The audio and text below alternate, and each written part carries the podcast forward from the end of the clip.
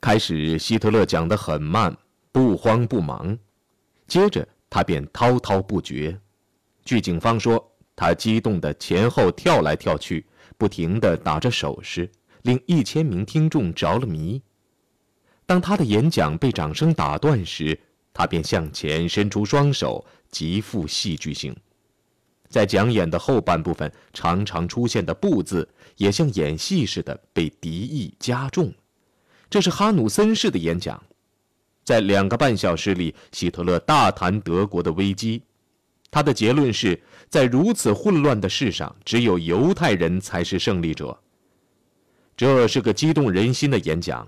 引人注目的并不是他说了些什么，而是他演讲的方法。只有一点他是深信不疑的：这一次他将合法的并最大限度地使用其迷人的魅力，以及达到他的目标。在类似的重要演讲过程中，希特勒常常要喝二十小瓶矿泉水，他的衬衣也常常被汗水湿透。有时，特别是在夏季。他坚持要在讲台上放置一块冰，以供凉手。每次讲演完毕，他便立即到附近的房间去洗澡。在这次及尔后的多次演讲中，希特勒好像在遵循斯特拉塞尔的社会主义路线。在攻击资本主义和腐朽的资产阶级时，他甚至使用了左派的语言。但是他却把将城市工人争取到国社党一边来的战斗锋芒留给了一位更有资格的人去承担，那就是戈培尔。其实戈培尔早已经去了柏林，走的时候他肩上背着一个旧的书包，买的是三等火车票。到达之后，他发现柏林区的党组织混乱不堪。他后来写道。在那些日子里，柏林的所谓党组织根本名不副实，五花八门的人凑在一起，具有国家社会主义思想的人只有几百名。他的说法虽然比他在日记中所记载的要不符合实际的多，但这绝不是夸大其词。在首都，党的会议常常变成叫骂比赛，抽耳光之举成了家常便饭。有一次，斯特拉塞尔与一名名叫哈格曼的人发生争吵，两人吵得面红耳赤，最后竟以提出决斗而告终。摆在戈培尔面前的任务很明显是极端困难的。在他所管辖的近千名党员中，除了彼此不和外，在街道还遭到数量上占压倒优势的共产党人和社会民主党人的反对。当时的区党部设在波茨坦大街一座大楼内的肮脏的地下室里，简直乱透了。财政被弄得乱七八糟。柏林党区那个时候啥也没有，有的是债务。这种情况不但没有令戈佩尔泄气，反而使他备受鼓舞。他将总部迁到一个比较好的地方，开始正常办公，还健全了财会制度，由他亲自管理。到一九二七年二月，区党部不但全部偿还了债务，而且还有一万马克左右的固定资产，还拥有一辆旧车。戈培尔觉得现在该是壮大党的组织的时候了，为此他就得引起厌倦的公众的注意。后来他写道：“柏林人需要耸人听闻的东西，就像鱼需要水一样，他们靠此过日子。”如果不认识到这一点，任何政治宣传都是无的放矢。此后，或写文章，或发表演讲，他都尽量迎合柏林人的口味儿。文章和讲稿都写得干脆利落、生动活泼。他的冲锋队则在街头找赤色分子寻衅，尤其是在他们有理的时候。他的理论是：能征服街道者，定能征服群众；征服了群众，也就征服了国家。据房东太太说，凡做演讲，戈培尔必先在大镜子前练习他的姿势，一练就是几个小时。上台之后，他果然大有长进。不久，戈培尔便熟练地掌握了各种各样的风格。在会议开始前，他总要问清听讲的对象是什么人。我该用什么风格？民族的、社会的，还是感伤的？当然了，这一切我样样齐备。戈培尔常用生动活泼的语言争取听众，他是个出色的演员，能立即从幽默转向伤感，再转向谩骂。他常常故意挑动赤色分子，让他们高声抗议，从而为其所用。有一次，他说过：“制造喧哗是反抗的一种有效的武器。”在他看来，宣传是一种艺术，而他又是掌握这种艺术的高手。他用美国式的招揽术兜售国家社会主义，好像他是世界上最佳货物似的。戈培尔在工人住宅区维丁区参战的方式是用醒目的大红字竖起路牌，宣称资产阶级国家快完蛋了。一九二七年二月十一号，他邀请许多工人参加群众集会。这次大会是在共产党人宣布举行集会的法鲁士大厅举行的，这是公开宣战。主席刚宣布大会开始，一位马克思主义的工人便高声喊道：“议程中有一点希望得到澄清。”主席对他置之不理。那人再次重复他的要求时，被冲锋队轰了出去。一场斗争开始了，八十三名赤色分子遭到毒打，十多名纳粹分子受伤。戈培尔这个时候大显身手，下令将这些人抬上主席台，让他们在那里呻吟。这样效果才更好。这一招显示出戈培尔作为宣传家的才能。法鲁士大厅一战，使纳粹党的名字上了报纸的头版。这样，原来对希特勒及其运动知之甚少的柏林人便明白了，原来城里还有一股新的政治势力。这宣传原是诽谤性的，不料在而后的几天内，竟有两千六百人申请加入纳粹党，其中五百人。还申请加入冲锋队。参加大会的人数一次比一次多。等希特勒出现在克罗饭店时，听众人数已达五千人。这次大会是为纪念马克思主义者的节日五一节而举行的。元首开讲时俨然像列宁：“我们是社会主义者，是今天资本主义经济制度的敌人。”他们通过不公平的工资，以及用财富和财产的多寡，而不是用责任之大小和功劳之大小不适宜的评价人的价值的办法，剥削穷苦百姓。不管在任何条件下，我们决心摧毁这种制度。接着，他便大谈特谈所谓生存空间的问题，极力向党员灌输这种概念。他说。德国有六千二百万人口，面积却只有四十五万平方公里，何等拥挤！如果考虑到当今世界上其他国家的面积时，这个数字是何等荒唐可笑！解决的办法有两条：用驱逐最好的人种出境的办法减少人口，或是领土与人口大小相协调，即使用战争。也在所不惜，这是上帝制定的最自然的方法。戈培尔原来希望赤色分子会捣乱，但一切都很平静，连主要的报纸都没有对这次演讲做任何报道。为了使党留在公众的视线内，三天后，戈培尔在退伍军人协会大厅组织了另一次集会。为此，他提出了一个挑衅性的反犹口号，还印刷了数千份。在柏林全市张贴。戈尔德施密特这个德国的大银行家也被邀请出席这次大会。他原计划是应邀的，但在最后一分钟，董事会劝他不要前往，改由他的私人秘书出席。戈培尔彬彬有礼，他冷嘲热讽，令听众大为开心。欢迎，欢迎柏林的工人。热烈欢迎格尔德施密特年轻漂亮的私人女秘书前来，请不必把我讲的每个字都记录下来。你的老板可以在明天各报上读到我的讲话。接着，他便鄙夷不屑地大谈犹太刊物和报界犹太会堂。一位捣乱分子喊道：“你自己也不怎么样。”喊话的人是个年长的牧师，他不停地打断戈培尔的话。戈培尔无奈，只好示意让冲锋队给他治罪。牧师被打成重伤，被抬到医院。报纸说，受害者是新教的一位头发雪白、受人尊敬的牧师。其实啊，他是个酒鬼，是被赶下讲台。后来呢，却成了纳粹党的一名积极分子。那这便激起了公愤，警察局于是下令宣布柏林的纳粹党是非法的党。这个禁令让戈培尔感到惊奇和泱泱不快。与此同时，他又用“遭禁而未死”之类的口号，尽量减轻局势的严重性。由于党被打入地下，他只好打出一些天真无邪的旗号，比如“平静的湖泊”“美丽的橡树”“一九二七年步行团”等，以掩盖他们的组织。警方施行反措施，发布了另一个禁令，禁止纳粹在普鲁士全境发表演说。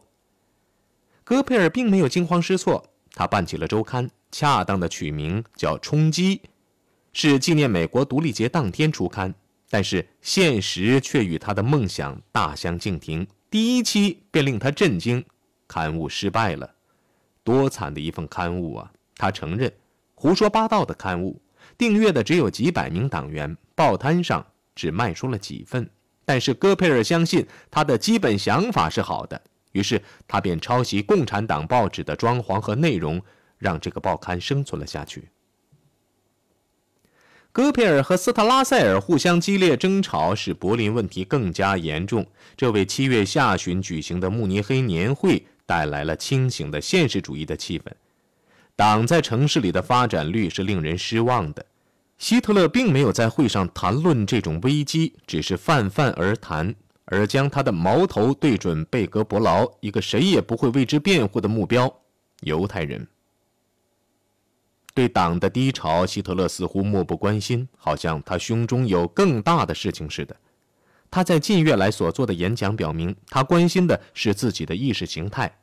他反反复复地向听众灌输种族主义思想和德国的未来在于征服东方土地的思想。他一而再、再而三地传播他的假达尔文主义的自然法则“弱肉强食”。在纽伦堡召开的党的三周年纪念大会上，他这个纲领又向前跨出了一步。大约两万名党员，其中八千五百人身着制服，拥进这个古老的城市。与通常一样，会场非常壮观。在激动人心的军乐伴奏下，与会者打着旗帜，正步入会场。八月二十一号，星期天，也就是庆祝会的最后一天，希特勒把生存空间的概念与反犹主义联系起来。由于他含糊其辞，绝大部分人都不明白这桩下贱婚姻有什么意义。他重申了让德国人民得到更大的生存空间的要求。然后他指出，权力只有权力才是取得新的领土的基础。但是他说，德国已被三种可怕的力量剥夺了权力因素。那就是国际主义、民主、和平主义。接着，希特勒又将这三位一体与种族主义联系在一起。国际主义、民主与和平主义难道不是犹太人的发明创造吗？确实，希特勒已将生存空间论和反犹主义合为一体了。希特勒对新概念的不系统的摸索已接近大功告成了。希特勒仍居住在提埃西大街的那个小房子里。显然，在德国的某些最豪华的家庭里，他好像英雄一样受到上宾接待。他的生活标准仍是苦行僧似的。邻里间传说，他还将自己仅有的几件衬衣和几双袜子与别人共用。在这间陋室里，他接见了来自全国的崇拜者，有穷人也有富人，表现出他审时度势、和蔼待人。他给女人们的手吻赢得了他们终身对他的忠诚，强有力的握手、实事求是和平等待人的态度则赢得了男人们的信任。他的演讲成了政治敏锐的典范。那年秋天，在汉堡的一次演讲中，地方长官克里普斯注意到。希特勒是严格按照提纲讲的，提纲上写着关键的字句，甚至连看来像脱口而出的字句都是预先写好的。希特勒并不像许多人，特别是反对派认为的那样是个直观的演讲家。他的讲稿写得很有条理，他确切地知道自己要求什么效果和如何取得这种效果。克列普斯不了解的是，希特勒是在大庭广众之下检验他的世界观。但他却也深知元首胸中在酝酿大略雄谋。他很清楚，只有避免使用陈词滥调，只有使用新词和新概念，他才能引起群众的注意。他的思想具有驱使力。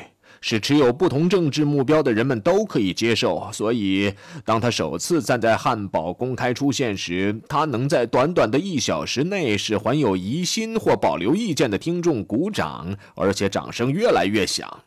到结束的时候，掌声成了满堂喝彩的掌声。后来，连头脑最清醒的听众也宣称，虽然他们仍然反对希特勒以及纳粹党，但很明显，希特勒本人却比他们想象的，嗯，更通情达理。希特勒也正在学习如何才能满足一般德国人的基本需要。他不再是慕尼黑起义期间的吓人的革命者，也不是民间的狂热者，而是个专为祖国谋求福利的通情达理的人。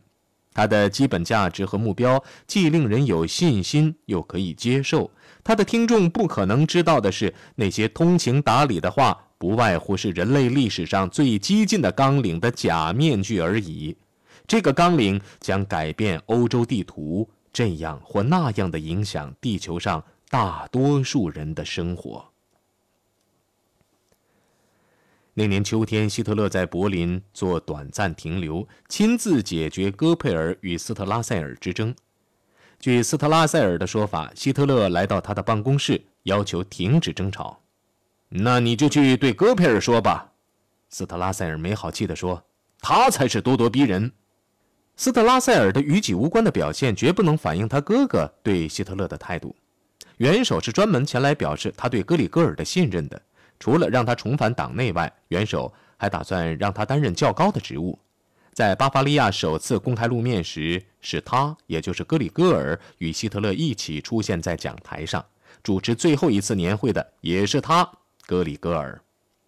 他的弟弟一再警告说，希特勒的权力已大到有点危险了，但他就是不听。